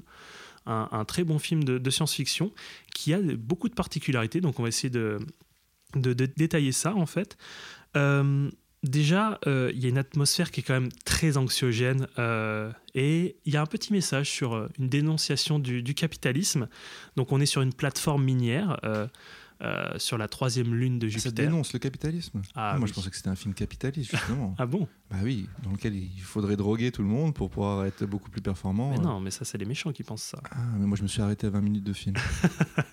Pardon. Euh, donc, on est sur une plateforme minière, sur Io, donc la troisième lune de, de Jupiter, euh, qui est une plateforme clairement en surpopulation. Quoi. On a vraiment l'impression d'être dans une cité ouvrière euh, dans l'espace, avec un parquage des individus. Ouais, euh, très étouffant. Ouais, c'est super étouffant. Et donc, on, on dénonce l'aliénation. Alors, euh, c'est vrai que je vais faire un petit jeu de mots, aliénation ouvrière. Euh, Il y a vraiment une course au rendement. On sent que, on sent qu'en plus, la, la- la corporation qui est à la tête de cette plateforme minière euh, vraiment donne juste l'illusion du bien-être euh, euh, individuel et avec des lieux de divertissement. On nous vante le fait qu'il y a des bars pour, euh, où, où lequel on peut se divertir. Euh, Des prostituées. des prostituées, effectivement. Euh, et d'ailleurs, en fait, ce n'est pas un univers qui est uniquement composé d'hommes. Il n'y a pas que des ouvriers masculins. Il y a aussi euh, des femmes qui travaillent dans cette plateforme, qui sont moins visibilisées quand même, faut l'avouer. Euh, mais elles existent quand même quand on voit dans les espaces communs, à la cantine, tout ça, il y a des femmes et ce ne sont pas que des femmes prostituées, c'est vraiment des, des personnes qui sont là aussi pour travailler. Est-ce qu'on voit des prostituées masculins? Non. Euh, donc euh, voilà, euh, on est sur une, est sur une plateforme qui, exploite, qui exploite les ouvriers, qui exploite les ressources, les ressources et matières premières de de cette de cette de cette pauvre planète. Pour les personnages, donc on a Sean Connery, donc qui joue le- le personnage de Marshall William T. O'Neill, qui est impérial. Donc, comme je le disais, j'ai déjà un petit peu déversé tout mon amour de, de Sean Connery. Euh, il pue la classe. J'adore dire ça. Il pue la classe. C'est, il le sent, quoi. Genre, c'est, je crois qu'il est vraiment au sommet de sa classe quand. Moi, euh, j'ai ouais, découvert tout son talent euh, à travers ce film. Pour moi, Sean Connery, c'était haute voltige. ah, Voilà. pas mal. Ouais, pas mal, mais bon, après, plutôt film, film d'ado, quoi. Oui, mais c'est pas mal. On était content de voir euh, Catherine Zeta-Jones. hein. Bah oui, on est content. Et, et c'était également le papa d'Indiana Jones. Mais ça s'arrêtait là. J'ai- Tu vois, j'ai pas vu euh, Le nom de la rose. euh, Tu n'as pas vu James Bond? Non, mais en vrai, euh, 'fin, si je les ai vus, j'étais gamin chez mes grands-parents, mais, euh, mais je je les ai pas vus à l'âge adulte qui me permettrait de, de vraiment, euh, comment dire, de, de qualifier euh, son jeu d'acteur. quoi. Je vais faire peut-être plaisir à ma maman en disant ça, mais genre, ma mère est, est vraiment fan de Sean Connery, mais elle me dit tout le temps qu'elle est fan de Sean Connery vieux, parce que le jeune Sean Connery, elle trouve qu'il est pas beau, euh, et que genre, il, il, est, il a pas la classe, et c'est vrai que je la rejoins. Plus en fait je découvre sa, film- sa filmographie, plus je trouve que ce mec vieillit bien, et en plus, il vieillit bien, et il joue mieux, de mieux en mieux, en fait. Euh, pareil, je vais pas trop m'épancher sur le nom de la rose parce que c'est pas le but non plus, mais j'adore aussi son rôle dans le nom de la rose. Mais bref, c'est un acteur là, il est, il est vraiment au sommet que je trouve qu'il il impose quoi. Et à la fois, à la fois il est charismatique et à la fois il a une fragilité. Il est touchant. Euh, dans, c'est pas non plus, euh, c'est pas non plus le shérif euh, qui s'impose et qui fait, Eh, c'est moi que. Mais c'est pas le shérif à l'américaine. Ouais, ouais. Et on verra pourquoi d'ailleurs. On verra pourquoi. Euh, donc, euh, il y a aussi euh, Frances Sternhagen qui joue le, le docteur Lazarus, qui est un personnage féminin qui n'est pas juste un faire-valoir. C'est appréciable. Did you do autopsies? No. Why not? In the first place, the company wanted the bodies shipped out quickly. In the second place, when a person exposes himself to zero pressure atmosphere, there isn't a whole lot left to inspect. In the third place, you're becoming a nuisance. Yes, I know. I would like a report of all of these incidents that have happened during the past six months. I'd like it really soon, or I might just kick your nasty ass all over this room. That's a Marshall joke. Donc, c'est un personnage féminin qui est quand même fort et qui aide. C'est d'ailleurs la seule qui va aider euh, O'Neill dans, dans- sa quête de vérité et pour, pour euh, essayer de- de conclure cette enquête. Euh, c'est un duo qui, qui marche à merveille, donc c'est pas, euh, c'est pas évident au départ parce qu'il s'envoie un peu des, des fions dans la, dans la tronche. Ouais, mais tu, tu le- tu le vois, tu le vois venir. Généralement, ces relations là, Oui, qui oui. commencent par euh, je te fais, euh, je te fais un peu, euh, je te marche un peu dessus, euh, je te, voilà, je te montre quel est mon caractère, etc. Tu sais que généralement que ça va donner quelque chose d'assez beau Mm. sur la fin. Effectivement. Et euh, en fait, à part ce duo, c'est pas manquer de respect aux autres acteurs, mais je trouve qu'au final, c'est la mise en scène qui met en place ça. Euh, c'est que je trouve que les autres personnages sont totalement dépouillés de caractérisation et on ne les voit pas en fait. Euh, Ouais. Ce sont juste des personnes qui sont obligées de jouer des rôles qui vont être les antagonistes ou pas de, de ces deux personnages. Et on va juste se concentrer sur O'Neill et sur le docteur Lazarus. Euh, Pour moi, c'est un des points négatifs du film. ah bon? Ouais, toi, tu, bah, je pense que quand tu le dis, tu vois ça comme quelque chose de positif. Ben, en fait, sur la, sur ce que veut nous apporter IAM, c'est sur la thématique du coup qu'on va développer, dé- développer juste après, sur, cette, euh, sur cet isolement, euh, je trouve que c'est fort. Ouais. Je trouve que c'est fort. Mais euh, tu pourras nous en dire ton, ton contrepoint juste après. Ben, pour ce qui est de la mise en scène, euh, c'est vraiment une mise en scène de facture assez classique, hein, mais qui est très efficace dans son découpage, euh, dans la montée du suspense euh, et de l'action dans une première partie d'enquête, avec une accélération de l'action, avec l'arrivée d'une menace, car le marshal William O'Neill va être menacé. Il va y avoir une menace qui va arriver sur, sur la planète, sur la plateforme, et donc il va devoir l'affronter. Et donc, comme je disais, le sentiment de Marshall, en fait, il, est total. Ça grouille dans toute la station pendant les deux tiers du film, et dans le dernier tiers, il n'y a plus un chat. Ils sont tous retrouvés, ils se sont tous dans des lieux, euh, les lieux de divertissement, les espaces communs. Mais au final, oui, ils sont devenus mais totalement invisibles. Quoi. C'est genre, euh, il manquerait plus que le virevoltant euh, de, dans les westerns pour que ça, voilà, genre c'est, c'est, c'est désert. Quoi. C'est une plateforme qui devient déserte, alors que ça grouillait au départ. Voilà, pour moi, la réussite principale du film, en fait, c'est emprunter des motifs euh, un peu partout, des éléments de scénario qui proviennent de différents univers. Et c'est là que je vais en finir pour, pour les deux principaux points que je voulais développer.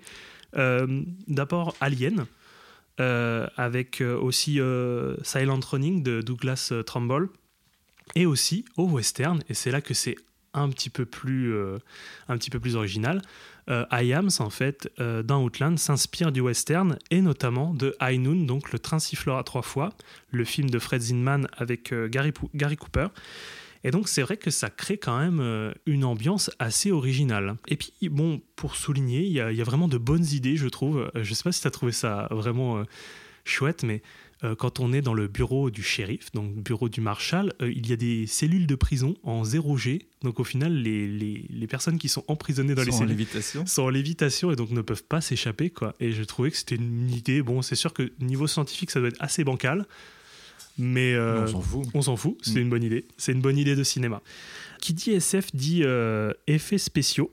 Euh, et bon, là, c'est le petit bémol. On va dire que, on va dire que les, les effets spéciaux ont pris un petit coup de vieux. Mais ça aurait besoin d'un petit coup de neuf. euh, Ouais, c'est ça. Mais en fait, j'attribue en fait ça à la copie qui est, qui est vraiment euh, pas terrible sur ces points-là, qui doit accentuer en fait ces problèmes. Moi, pour moi, sur ma copie, en fait, il y avait des problèmes de stabilisation d'image sur, euh, sur certains effets spéciaux. Donc, on, on était en plus, il faut le dire, au balbutiement d'un procédé euh, technique qui s'appelait l'introvision. Donc, euh, c'est un, des, tout premiers films en fait à expérimenter le procédé d'introvision en fait qui permet d'intégrer euh, au premier plan une maquette des acteurs euh, sur euh, des décors fixes en fait grandeur nature en arrière-plan et en fait qui, gomme la séparation entre, les différents plans du cadre. En gros, c'est manipuler les perspectives et, l'illusion de grandeur. Et pour exemple, on peut reprendre la scène du train dans Stand By Me, qui euh, faite en introvision. Elle a été utilisée aussi dans Evil Dead 3 de Sam Raimi. Et également aussi dans le film Megaforce, ce gros nanar. Que je ne connais pas. Ah, mais tu as très certainement dû le voir, c'est avec des, des, euh, des motos volantes. Et ils ont tous des bandanas et des, des petits moules bits. Non, ça ne me dit rien. Ah, bah je te montrerai Megaforce, c'est- très très Avec drôle. plaisir. Euh, donc, euh, aussi, pour terminer sur les aspects techniques, Peter Iams a pour habitude dans ses films d'être directeur photo. Et donc, pour ce film, il engage euh, Steven Goldblatt. Euh, et pourquoi, en fait? Et pourquoi? Parce que, en fait, euh, l'anecdote de tournage serait que Iams, en fait, a engagé Goldblatt pour se dédouaner s'il y avait des problèmes avec l'introvision. pour dire que ce n'était pas de sa Il est faute. malin. Ah oui, il est malin. Bah, c'est un peu, c'est un peu connard de sa part, mais c'est malin. Euh, donc en fait, Goldblatt, il aurait été juste embauché pour, euh, pour que IAMS l'utilise comme bouclier en cas de, de problème sur l'utilisation de l'introvision. Et Goldblatt, en fait, a détesté. C'était une de ses premières expériences en tant que directeur photo, jeune directeur photo. En fait, il était juste là. euh, en fait, IAMS lui disait non, non, non, mais si je m'occupe de la photo. Oui, Ayam a pris le contrôle et puis. reste assis dans un coin et dès que ça commençait un petit peu à, à être plus chaud, il disait Ah, Steven, tu pourrais pas revenir s'il te plaît? Euh, Voilà, au cas où on se fait euh, baiser. Et, euh, et donc en fait, Goldblatt, a détesté euh, ce tournage. Il est même pas allé à la première du film. Donc la première du film. je ne sais pas si c'est la première première, mais le film a été présenté en hors compétition au, festival de Deauville. Voilà, pour ce qui est des aspects techniques et de la mise en scène, les deux axes que je voudrais développer en fait pour, pour ce film, c'est que déjà, euh, c'est une relecture, comme je l'ai un peu avancé euh, en avant-propos, c'est une relecture du western. On peut le qualifier de space western, il n'y en a pas beaucoup. Euh, c'est un sous-genre sous, sous, sous-genre en soi, mais il n'y en a pas beaucoup. Et donc, c'est tout spécialement une rélecture euh, du Train sifflera trois fois. Donc en fait, à la base, Peter Iams, il voulait réaliser un western, mais le succès de Star Wars, de Alien, l'ont poussé à adapter son histoire dans l'espace. Et donc au final, euh, il a plutôt bien réussi parce que la transposition de son matériau d'origine passe plutôt bien au final. Euh, on a un- une symbolique entre conquête de l'Ouest, conquête de l'espace, entre l'espace et le Far West qui sont des territoires isolés en dehors des lois et de la justice. Et donc oui, il y a une véritable relecture du train sifflera trois fois avec de nombreuses comparaisons qui sera effectuées entre les postures du Marshal O'Neill et du Marshal Kane qui est joué par Gary Cooper. Euh, bah, tout d'abord, l'isolement, euh, l'abandon euh, de ces deux marshals par la population, par leurs proches, par les adjoints, et qui sont aidés par une femme. Alors ce ne sera pas, pour Gary Cooper, c'est sa femme à la fin du film qui va finir par l'aider, mais qui l'a longtemps, qui a failli même le, quitter et prendre le train sans lui. Elle aurait eu bien raison. Parce qu'il venait tout juste de se marier. Il venait tout, oui, il venait tout juste de se marier. C'est vrai que lui, pour lui, il ne devait pas quitter son poste alors qu'il n'était plus en plus euh, le marshal qui était en place. Donc, euh, ben, de son côté, O'Neill sera aidé par le docteur Lazarus, qui est euh, un personnage quand même qui est, haut en couleur, comme on l'a déjà dit, et qui est, vraiment très appréciable à voir. Autre comparaison qu'on pourrait faire, c'est qu'ils sont balancés en fait entre l'obligation du métier et les intérêts personnels. Donc, comme tu l'as avancé euh, juste avant, Quentin, en fait, euh, du côté de Gary Cooper, Gary Cooper, le Marshal Kane, vient de se marier. Il n'est plus marshal de la ville et il doit quitter la ville avec sa femme, partir. Sauf qu'il va y avoir une menace qui va arriver, qui plane sur la ville, et donc il va attendre l'arrivée des, des, de cette menace, Parce des le- assassins. parce que le marshal qui est censé le remplacer n'arrive que le lendemain. C'est ça, exactement. Donc il y a, il n'y aura personne pour protéger entre guillemets la ville. Euh, et du côté de O'Neill, en fait, c'est que ce pauvre O'Neill euh, vient juste d'arriver. Sa femme, en fait, en a marre d'être balancée entre plusieurs stations, euh, plusieurs plateformes, et a décidé euh, de repartir avec leur enfant sur Terre, qu'ils n'ont pas vu depuis plusieurs années. Euh, oui, terre que l'enfant n'a jamais vue. Terre que l'enfant n'a jamais vue. euh, reprises euh, euh, tu peux me décrire Effectivement. euh, Et c'est pas un gamin de 4 ans, il a, il a au moins déjà 8-9 ans, je pense. hein. Déclaré, je pense qu'ils disent leur âge au début. mm, ouais, je- ouais, même un peu plus, je dirais. Un peu plus Donc voilà, euh, sa femme qui, qui part, qui part sans lui et qui lui dit qu'il il y a une dernière navette euh, qui va sur Terre et qu'elle est dans un, dans un temps déterminé. Et donc elle lui laisse le choix de soit rester ensemble, bah, soit rester sur la plateforme, soit elle, elle repart sur Terre et lui restera dans l'espace à vagabonder entre, à aller de planète en planète. euh, protéger, euh, bah, en tout cas euh, être à la surveillance de- des plateformes. Et donc bah, découle de ça leur intérêt et leur intégrité, leur intégrité de Marshall face à l'intérêt général. Euh, parce que Cooper, au final, euh, ça peut être vu comme de l'orgueil, euh, parce que c'est quelqu'un qui va arriver qui est censé le tuer, qui l'a coffré il y a quelques années. Et au- final, ce personnage qui est censé le tuer, cette menace, considérée comme une menace, n'est pas considérée comme une menace par une grande partie de la population, parce que, en fait, c'était un bandit qui apportait beaucoup d'économies à la ville et donc beaucoup de prospérité. Et donc, au final, le, le, le, le Marshal Kane euh, va être euh, mis en porte-à-faux, en fait. Euh, on va dire que c'est vraiment lui, au final, la menace, parce que bah, il protège personne, il protège que lui, il protège que son orgueil, son soi-disant orgueil. Et du côté d'O'Neill, c'est juste qu'au final, il est méga intègre. quoi. C'est que lui, il veut passer du terrain, il y a quelque chose qui se trame, il y a des meurtres. Ben, il y a des meurtres, au final, c'est des suicides, mais on peut considérer que c'est des meurtres. Euh, parce que les, Oui, les- on le considérera comme tel un peu plus tard. oui, oui, on le considère comme tel parce que ben, c'est des personnes qui sont tuées à la tâche, quoi, tout simplement. Euh, donc voilà, ils, essayer de, de faire, ils ont essayé tous les deux de faire passer l'intégrité. Euh, il y a aussi, un, bah, comme je disais, un dénigrement de leur action. Euh, en fait, c'est une phrase qui est à la fois dans le train sifflera trois fois et qui est reprise dans Outland, où on dit en fait au Marshal, aux deux Marshals, les héros n'ont pas leur place ici. Donc voilà, on le désigne comme un héros, mais en plus dans une connotation très péjorative, en disant non mais voilà, John Wayne, euh, écoute, euh, ta place elle est pas ici, tu te casses et puis euh, tu nous fais pas chier quoi. Et donc voilà, le, le principal, la principale, l'arrivée de cette menace, l'arrivée d'une menace à la fin du film, donc elle est formulée dès le départ dans le train sifflera trois fois. Mais elle sera, elle sera signalée en finale dans le dernier tiers. Euh, donc une menace dont on ne va pas préciser euh, la source pour Outland, euh, une menace extérieure qui va être commandée de l'intérieur avec un compte à rebours, la mise en, mise en place d'un compte Ouais, à rebours. très intéressant. Ouais, très intéressant. Mise en place d'un compte à rebours, d'une navette qui devra arriver avec un compte à rebours qui va commencer à mettre un peu plus de rythme et d'action. Donc on passe vraiment d'une partie enquête à une partie de film d'action où là on va, ça, ça va commencer à avoir beaucoup beaucoup de rythme. Et euh, c'est très intéressant d'avoir réutilisé ce motif de l'horloge qui revient sans cesse, euh, qui, qui est vraiment un, un hommage, euh, vraiment une relecture de- du train sifflera trois fois. Donc si vous avez déjà vu le train sifflera trois fois, on, on voit les horloges partout. Elles sont Oui, c'est le premier rendez-vous et dernier plan. Ouais, le- Parce qu'en plus, dans le train sifflera trois fois, ce qui, ce qui est assez dingue, c'est que ça se passe quasiment en temps réel.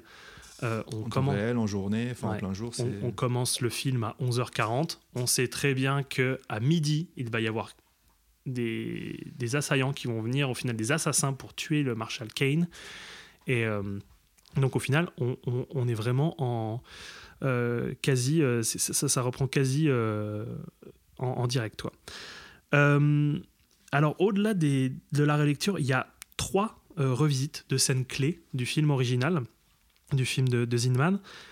Quand O'Neill en fait demande de l'aide et qu'on lui rétorque que c'est lui est censé protéger, donc il reprend quasiment au final le même speech que Gary Cooper et au final il a la même réponse.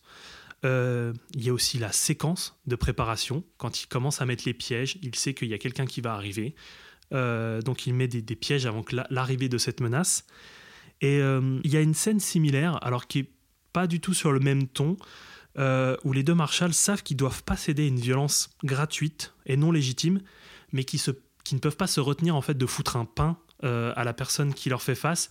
Et euh, en fait, Gary Cooper traduit euh, ça par euh, en final, il s'en veut d'avoir cédé à cette violence qui n'est pas légitime parce qu'en fait, il n'avait pas à répondre à, à l'invective de, de son adversaire. En tant que marshal, en fait, il doit, voilà, il doit être au-dessus de tout ça, mais il lui faut un gros pain. Et donc, Sean Connery, par contre, aura beaucoup moins de remords à Ah, mettre il l'assume parfaitement. et Sean Connery aura vraiment, il va assumer de lui mettre une grosse castane dans la tronche, euh, ce qui est assez jubilatoire. Euh, D'autres euh, d'autres détails, clins d'œil, on va pas s'attarder, mais genre les portes battantes euh, du, du bar dans Outland font penser aux portes battantes dans les, dans les saloons de western. Euh, pareil, bon, peut-être c'est peut-être trop en dire, mais on, on va voir qu'au final, ils vont subir les mêmes euh, blessures euh, quand il va y avoir euh, un peu plus d'action, un peu plus de danger. Euh, mais voilà, enfin, vous avez compris qu'au final, c'est vraiment pas, euh, c'est pas un remake. Parce que non, on peut pas qualifier comme on peut pas qualifier. C'est vraiment une relecture, c'est une variation, quoi. Et je trouve ça d'autant plus intéressant que de faire un, un remake pur et dur. Ça aurait été nul. Et je trouve que ça prend vraiment de bons motifs euh, au, au western et ça, ça, ça arrive à, les- à les appliquer vraiment de, de manière vraiment très, in- très intelligente. I could use a little help.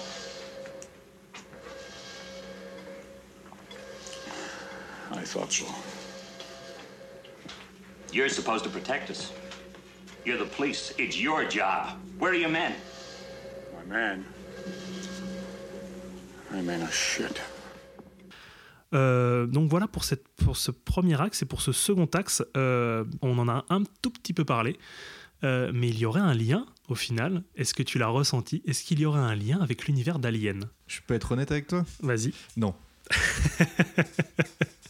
non, non, non. Je, tu, tu, tu me l'as dit, tu me l'as mentionné et j'ai dit ouais, ok, pourquoi pas. Mais, mais détail, détail, et peut-être que tu arriveras à convaincre.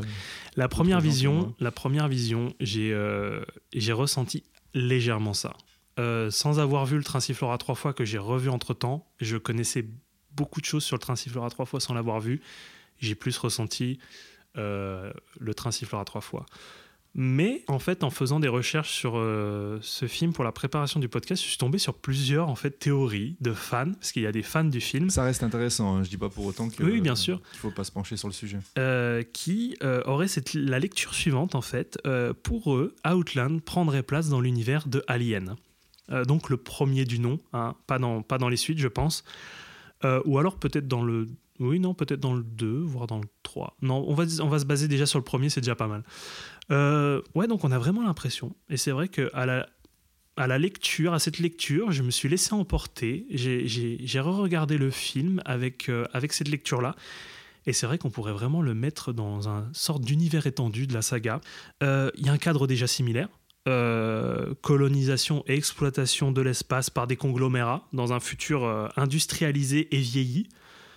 Euh, pas de considération pour les employés, car euh, euh, si on prend un petit peu, euh, il y a peu de différence en fait entre les ouvriers et les marchandises, que ce soit dans Alien ou dans Outland.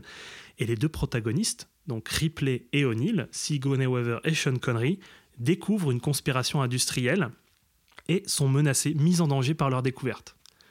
Donc il y a déjà ce premier aspect, euh, à voir si on est vraiment sur un plaquage, si on est euh, pas à la limite du plagiat, mais si on est un, gros hommage, on va dire, euh, de Alien, qui a fortement inspiré. Mais moi je trouve que c'est intéressant de le voir sur ce point de vue-là. Et puis on, on parlait de, de ce futur industrialisé vieilli. Les décors sont quasiment semblables. C'est sûr qu'en fait Alien a beaucoup moins vieilli, mais Alien au final a eu un traitement beaucoup plus poussé car il y a eu des recuts, il y a eu des, des director's cut. Euh, non, je crois pas que je crois pas qu'au final il y a eu director's cut parce que Ridley Scott est un gros fan des director's cut. Je déteste ça en fait quand il fait 15 000 director's cut de Blade Runner. Mais je crois que Alien au final c'est la version euh, cinéma qu'il préfère, la version euh, production. Euh, mais oui, voilà, on est dans une plateforme minière qui ressemble beaucoup au cargo, au cargo de transport labyrinthique qui s'appelle le Nostromo dans Alien, avec les espaces communs qui se ressemblent, les costumes se ressemblent, euh, les technologies sont similaires. Mais les costumes se, res- se ressemblent parce que tu as un costume designer qui a bossé sur les deux films. Exactement, c'est ça. Mais en fait, c'est surtout qu'il y a beaucoup de ressemblances parce qu'il y a eu, euh, comme, euh, comme tu, tu, tu l'avances, beaucoup de collaborations artistiques euh, sur les deux productions. Donc c'est vrai que si on se base euh, sur les deux castes, bah, sur les deux équipes de films, déjà on a Jerry Goldsmith à la musique. Je parlais de John Mollo euh, qui était au costume. Et on va pas tous les citer, mais il y a pas loin de 7 ou 8 autres collaborateurs euh, de différents départements, décors ou costumes, euh, des effets spéciaux à la musique, qui ont travaillé sur les deux films. Avec parfois une réutilisation des costumes de Alien dans Outland. Donc voilà, il y, a beaucoup de liens dans la ressemblance des univers, mais il n'y a pas de connexion officielle, ça reste qu'une théorie. Je trouve que c'est une théorie qui est intéressante à creuser. Euh, peut-être pour de l'anecdotique, hein, sans rentrer non plus. euh, je trouve que c'est un clin d'œil intéressant. Car en fait, il n'y a pas de connexion officielle, car c'est un film de deux studios différents. euh, et qu'avec Outland, on n'est pas dans une logique de franchise. Alien n'était peut-être pas dans une logique de franchise à la base, mais on n'a pas eu de Outland 2, euh, où il revient sur la Terre et fait semer l'ordre et la loi. Mais euh, bon, je vais mettre un petit taquet euh, parce que moi, je ne suis pas un grand fan de Alien 2, euh, contrairement à, à mon ami. Ouais, je suis pas un Ah, grand, pas un non, grand fan. pas un- Moi, le premier du nom restera le meilleur. Ah, mais oui, oui, non, Mais, on est euh, d'accord. Non, non, le 2, j'aime beaucoup. C'est celui de Fincher ensuite qui me. Ouais, mais moi, je préfère celui de Fincher avant, Ah ouais. hein, avant le 2. hein. Je le mettrai avant. Je trouve qu'il est plus intéressant, même s'il n'est pas très, très beau ou abouti. Mais bon, là, on rentrerait sur un autre truc. Ouais, donc euh, moi, j'aurais bien voulu en fait voir un crossover entre Alien et Outland. Sigourney Weaver et Sean Connery. Sean Connery. Ça aurait été On a magnifique. les mêmes films, ouais, ça pourrait être pas mal. Ça pourrait être pas mal. Euh, donc voilà, en place de Alien 2, voilà, ça aurait été bien. Mais bon, l'histoire ne s'est pas faite comme ça. Euh, pour terminer, ouvrir un peu sur le travail de Peter Hyams. Euh, c'est un film en fait qui l'a con- conduit en fait à être choisi pour réaliser euh, 2010. Donc qui a été adoubé par Kubrick, comme tu disais, adoublé aussi par Arthur C. Clarke, qui est l'auteur euh, des, deux, ouvrages, des deux livres. Et voilà, c'est une suite qui est méconnue, décriée. Euh, on va pas revenir là-dessus. Et en fait, c'était pas la première euh, Outland, c'était pas la première de Hyams qui faisait un film sur la conquête spatiale, car il y avait également, j'en ai parlé tout au début, sans trop détailler, de Capricorn One. et Capricorn One qui raconte euh, comment la NASA a mis en scène en fait une fausse mission spatiale vers Mars. Donc là, on est vraiment avis à tous les personnages qui, euh, toutes les personnes du coup qui, euh, sont fans de, théories euh, conspirationnistes et complotistes, parce que en fait, voilà, en fait, ça part du postulat que la mission Apollo sur la Lune n'a pas existé et donc que cette mission sur Mars n'existera pas non plus et qu'elle sera mise en scène dans des studios. Et on est quand même en 78, euh, si mes souvenirs sont bons. Et donc là, c'est quand même très avant-gardiste par rapport à toutes les, tous les débats euh, sur, ce, sur ce faux alunissage euh, sur, euh, sur la Lune. Euh, et donc, je ne l'ai pas vu. Euh, il y a une personne euh, sur Vinted qui le vend à plus de 100 euros. Je vais attendre un peu. Mais quel salaud Une copie DVD Euh, c'est un Blu-ray, je crois. Ouais, même un Blu-ray. Sans non, non, non, mais oui. non, Il se touche. ça, c'est vraiment sur la rareté de l'objet qui capitalise. Et, et donc, euh, je pense que je vais attendre un petit peu, mais j'ai hâte de découvrir Capricorn One. Je pense que ça peut aussi ouvrir la C'est pas lecture. trouvable sur les plateformes de VOD Je sais pas, je vais regarder, mais je crois pas en fait. Je crois pas. Euh, pour les conseils, parce que ça c'était un truc intéressant. euh, donc je vous avais dit que c'était une édition DVD très basique et qu'il y avait quelques notes de production. Il y avait aussi des conseils. Euh, si vous aviez aimé Outland, vous pourriez aimer. Et il y avait toute une liste de, de films assez tordus. Je trouve que là, on va voir tout de suite pourquoi au final ils ont mis ces films. Mais alors on place Blade Runner, Contact, Demolition Man, Forbidden Planet, Mad Max 3, Mars Attack et La Mutante. Et on va dire qu'à 90%, ce sont des films Warner, vu que Outland est un film Warner. Très étonnant. Très étonnant donc. Voilà. Euh, bah, moi, ce que je vous propose déjà, ce serait peut-être de re-revoir, re-re-re-re-revoir Alien et effectuer en fait ces liens et connexions Alien et euh, le train sifflera trois fois. Exactement, le train Mm. sifflera trois fois, qui est, qui est- qui est vraiment un très très. Si vous n'êtes pas fan de western, et c'est vrai que le western n'a pas trop le vent en poupe euh, depuis euh, quelques années. Moi, je, je- moi, j'ai- j'aime beaucoup le western, donc c'est vrai que je suis, voilà, je suis converti. Il n'y a pas de souci, mais c'est vrai que je peux comprendre que le western est, est difficile à appréhender, mais je trouve déjà qu'il est très moderne, quoi. Genre, il, a- il peut avoir une lecture encore qui est actuelle. Donc, euh, oui, je vous conseille également de également de, de regarder. euh, le train sifflera trois fois. Euh, puis c'est juste que en fait, euh, Outland, c'est un des oubliés de la SF qui a découvert. Euh, donc voilà, on peut que redemander une édition Blu-ray digne de ce nom. Ouais. Ouais. Si jamais vous regardez cette, cette édition DVD là, regardez-la de nuit ou alors fermez bien vos volets parce que moi je l'ai regardé de jour et vraiment c'était parfois un supplice. Je devais vraiment me rapprocher de l'écran pour, pour voir. bah, tout, est, tout est relativement sombre. Donc euh, voilà, quand tu as une fenêtre qui tape sur ton écran, c'est un peu compliqué de d'apprécier en fait entièrement Bien le sûr. visionnage. Et alors, qu'en as-tu pensé? Parce Alors, que tu as essayé ouais, de rester. essayé de garder un petit suspense. Il a euh, essayé de garder le suspense. Je non, ne sais mais- pas quoi, de quoi il non, a. mais tu sais, tu de sais- quoi il en retourne. Tu sais que j'ai, tu sais que j'ai, j'ai adoré le film. J'ai, ce- alors je vais pas revenir sur tout ce que tu as dit parce que euh, tout est tout est très pertinent et, euh, et je vois qu'on arrive à l'heure et demie de podcast et on va essayer de garder ce, ce format-là. Je voudrais juste un poil nuancer. Voilà, je vais faire mon gros relou. C'est dans la caractérisation euh, de la menace en fait, euh, qui est très bien faite dans le train sifflera trois fois. Mais euh, parce qu'en fait, dans le train, dans le train sifflera trois fois, on la menace, on l'imagine, on nous la décrit suffisamment. Tandis que là, dans Outland, à aucun moment j'ai peur pour lui. Parce que, parce est tellement pas caractérisée que tu sais qu'elle dominera pas Sean Connery. À aucun moment. c'est deux, deux, euh, deux nobody qui viennent. Ah, euh, c'est ouais, c'est de nos. Alors voilà, il y a pas de, c'est pas une menace extraterrestre. On n'est pas, voilà, on n'est pas dans Alien.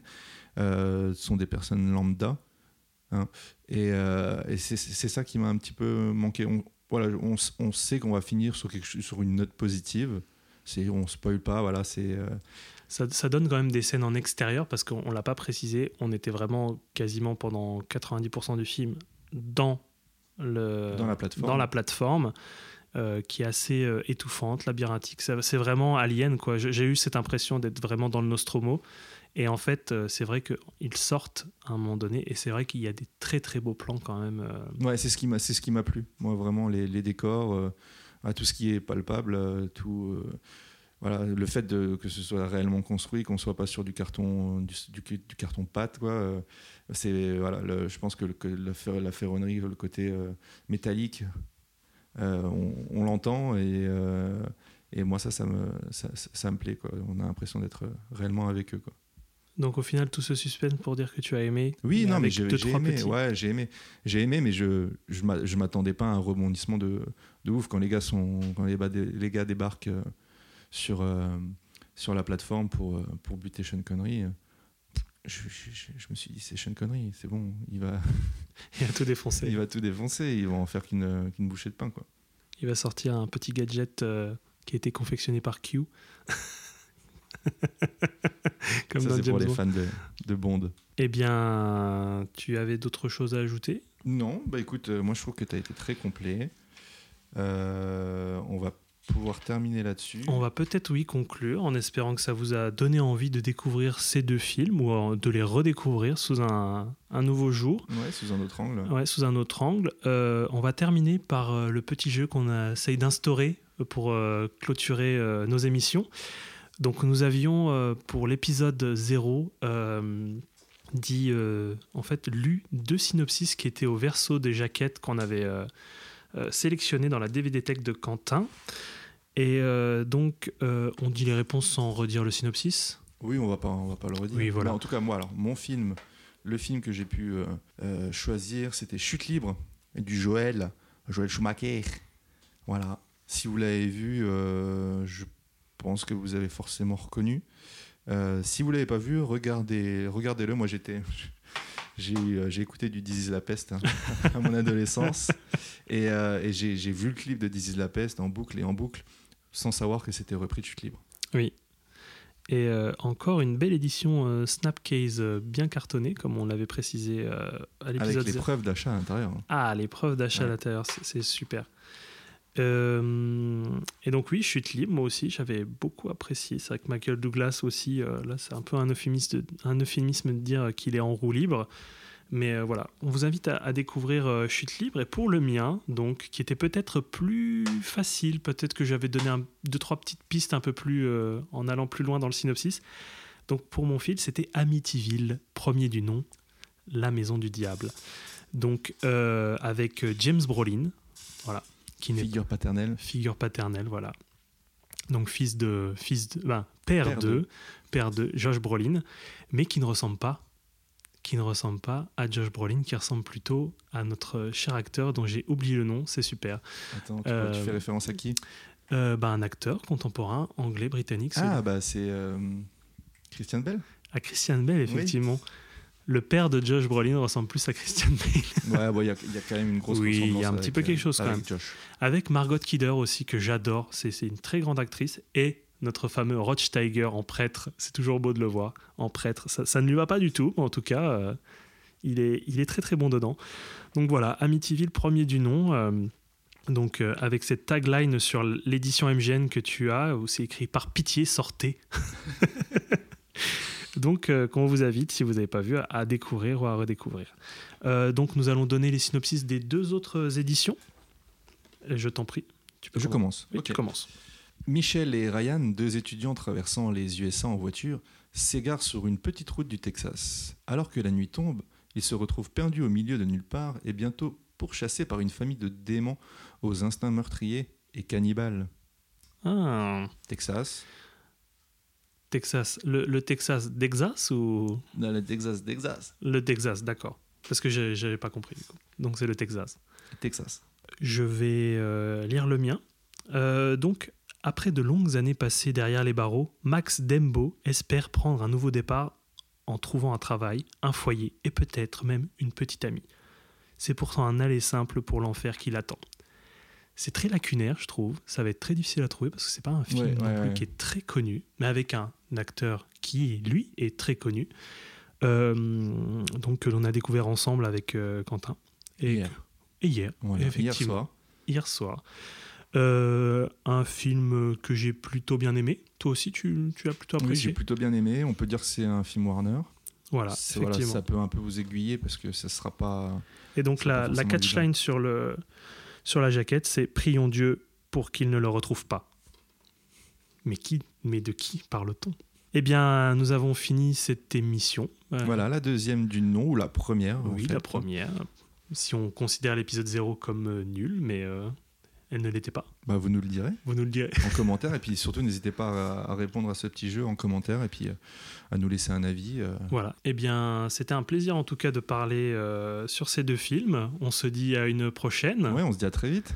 Et puis, euh, et puis ben, bon visionnage et euh, bonne découverte de, de DVD si vous, si, vous allez, si vous allez vous promener dans des, des magasins de DVD ou autres. Salut les cinéphiles, à bientôt. Salut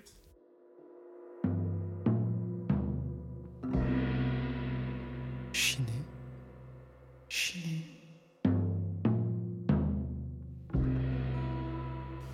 Et cinéma. Et cinéma. Chiné Cinéma. Chiné Cinéma. Chiné Cinéma, un podcast audio.